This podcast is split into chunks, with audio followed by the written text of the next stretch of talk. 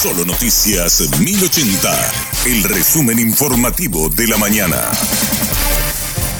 Hola, soy Susana Arevalo y este es el resumen informativo de la mañana. Paraguay, Brasil, Bolivia y Uruguay se ratificaron en el rechazo al peaje que impuso Argentina en la hidrovía Paraguay-Paraná. Solicitaron al gobierno liderado por Alberto Fernández que suspenda su aplicación hasta que se demuestren los servicios prestados que justifiquen el cobro. Exigieron además que Argentina garantice la libre navegación y tránsito en la hidrovía. La representación argentina tomó nota de lo solicitado.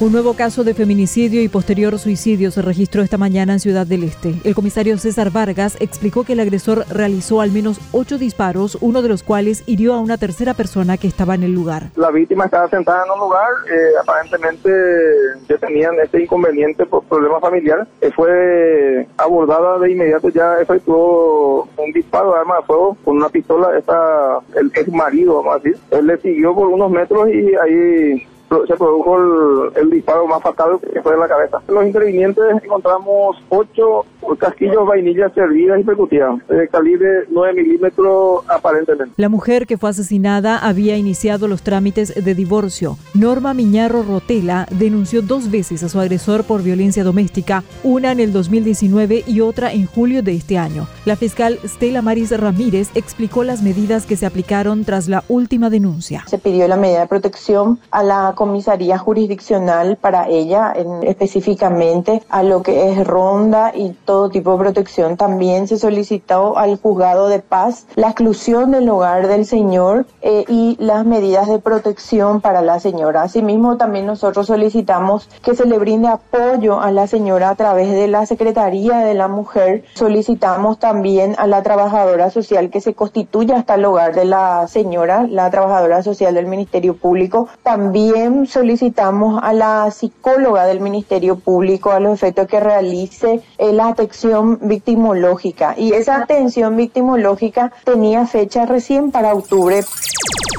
Un médico fue asesinado de varios disparos al llegar a su lugar de trabajo en la unidad de salud familiar de Colonia Barbero, departamento de San Pedro. La motocicleta que utilizaron los presuntos asesinos fue encontrada quemada horas después en un camino vecinal a pocos kilómetros del lugar del crimen. El fiscal Juan Daniel Benítez no descarta que se haya tratado de un crimen por encargo. Todavía no podemos decir que se trata de un sicariato, pero los indicios, la forma de realización del hecho indica que podría tratarse de, esa modalidad de crimen. En principio creemos que fueron dos personas por en las manifestaciones de los testigos locales, ¿verdad? En principio, lo que tenemos por el testimonio de los intervinientes, vemos que la comisaría está nada más que a 20 metros del lugar del hecho, está cerquita. Entonces, los intervinientes, sobre todo uno que se encontraba en, la oficina de guardia, escuchó la deflagración de cinco disparos de arma de fuego. Eso es lo que tenemos por, por en cuanto. Estas personas estaban esperando a, a la víctima el mismo desciende del vehículo, creemos que colocó su, su maletín sobre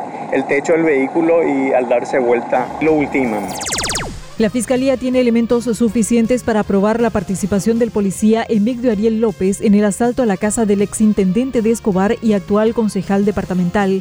El fiscal Eladio Coene ya imputó al suboficial inspector, quien estaría involucrado además en al menos otros dos hechos punibles. Supuestamente él, según el trabajo de investigación de delitos, que logra identificarlo a él, él se baja con uniforme de, policía y con su revólver, su cintura de, policía. Él fue imputado por, por robo agravado, por haberse llevado por la forma del asalto, ¿verdad? Privación de libertad también, por haber encerrado a la víctima presuntamente, reducción también, porque los vehículos utilizados estaban denunciados como hurtados en Asunción y en Itagua respectivamente. Y por último, tentativa de homicidio eh, por haber disparado contra la humanidad del personal policial que se apersonó inmediatamente en el lugar.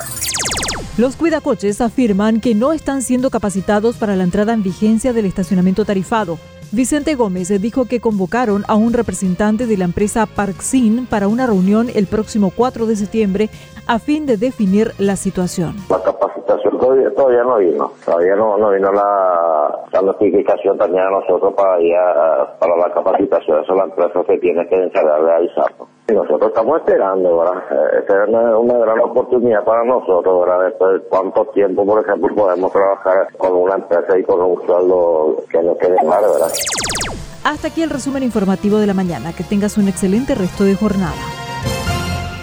La información del día aquí, en Solo Noticias 1080.